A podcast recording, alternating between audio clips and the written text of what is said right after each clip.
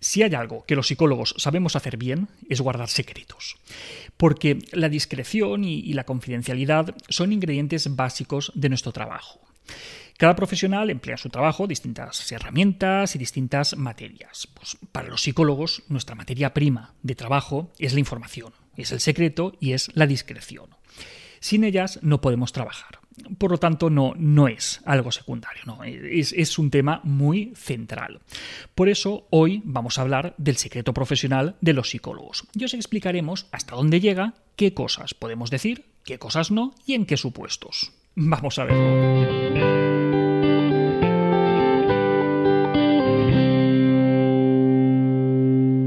El secreto profesional es la obligación legal que tenemos algunos profesionales de mantener en secreto la información que recibimos de nuestros clientes. Además de los psicólogos, también manejan este tipo de secretos los abogados, los médicos o, los periodistas, por, por poner algún ejemplo. Y algunos estaréis pensando, ¿y también los curas? Sí, efectivamente, los curas tienen secreto de confesión, pero no funciona exactamente de la misma manera. Por ejemplo, en algunos casos ellos pueden mantener el secreto incluso cuando hay vidas en juego, lo cual no ocurre con el secreto profesional. Para nosotros, eh, mantener el secreto profesional es una obligación tanto ética como legal y también práctica. Sin el secreto profesional sería muy difícil crear una, relación terapéutica con, un paciente. A ver, ir por primera vez al psicólogo y no es fácil. Muchas veces es entonces, en ese momento, cuando uno cuenta por primera vez pensamientos, ideas o, recuerdos muy íntimos que hasta ese momento quizá, pues a lo mejor no había expresado todavía en, voz alta. Entonces, si no existe un, entorno de, de confianza y de secreto, pues es poco probable que nadie accediera a mostrar su lado más, más vulnerable ante un desconocido. Vamos, yo, yo no lo haría. Por eso, cuando, cuando, un paciente viene a nuestro centro, antes siquiera de hacerle pasar a la consulta, lo primero que hacemos es informarle de, cuáles son sus derechos y de nuestro deber de confidencialidad y, y, de secreto. Entonces, ¿todo esto en qué se traduce? Pues el resumen más rápido sería decir que lo que se dice en consulta se queda en consulta y ya está. Ese sería el resumen. Ahora, pues podemos buscar ejemplos, matizaciones, pero la regla general es esa, que lo que pasa en consulta se queda en consulta. Entonces, ¿cuándo podemos desvelar información?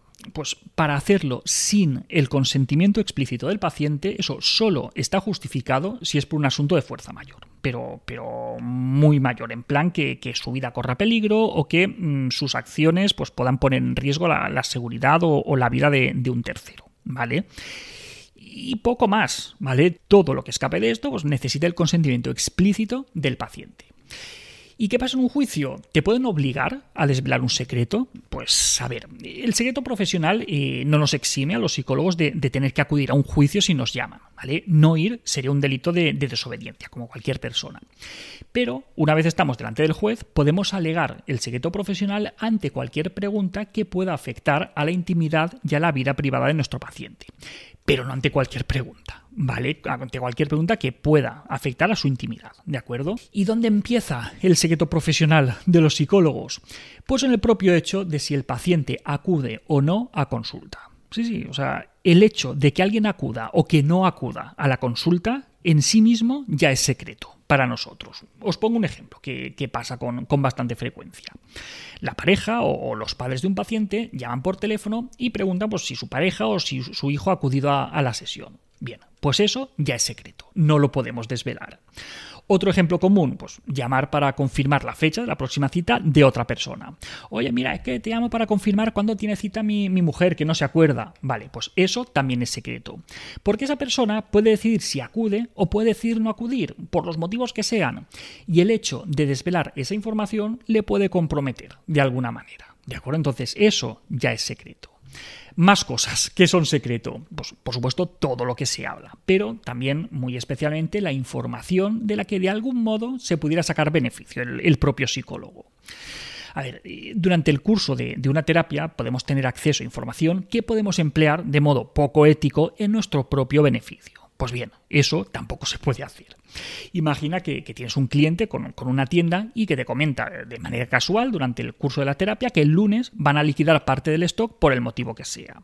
Pues bien, esa información no la puedes usar en tu propio beneficio ni tampoco puedes difundirla, obviamente. O, una empresa que, que, va a ejecutar una determinada operación en bolsa, ¿vale? Pues tener acceso a esa información no te da derecho a emplearla en tu beneficio o en el de otros, ¿vale? Más cosas. por supuesto, tampoco se pueden comunicar públicamente casos clínicos sin el consentimiento explícito de los pacientes.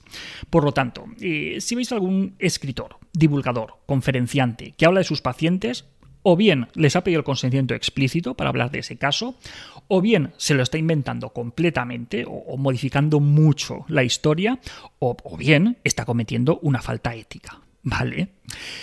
Y podemos compartir información con otros profesionales, por ejemplo, con un psiquiatra. Bueno, pues también necesitamos la autorización del paciente para hacerlo. Y, a ver, muchas veces esto es algo natural, porque es el propio paciente el que te pide un informe para dárselo al psiquiatra, tú se lo das al paciente y luego el paciente decide si se lo da o si no se lo da. ¿Vale?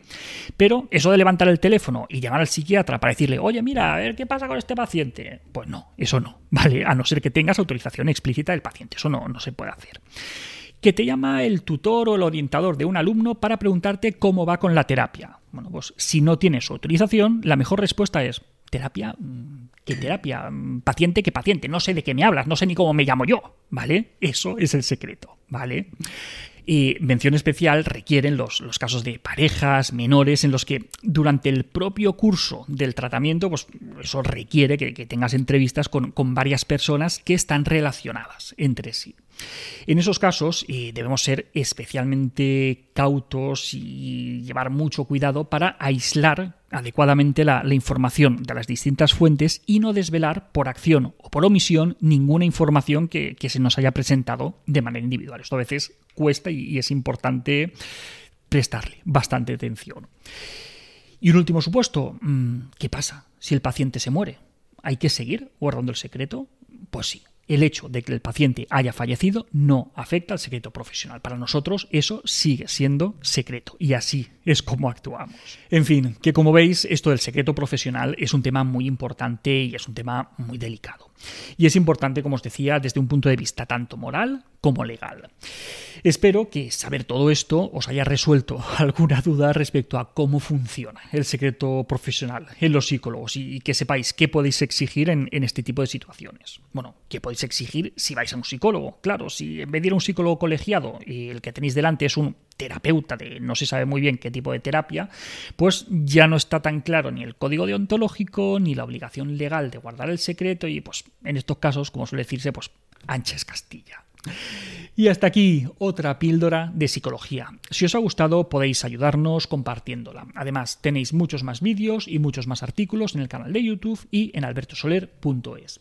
Y en todas las librerías nuestros libros Hijos y Padres Felices y Niños sin etiquetas. La semana que viene, ¿qué? Pues la semana que viene más. Venga, un saludo.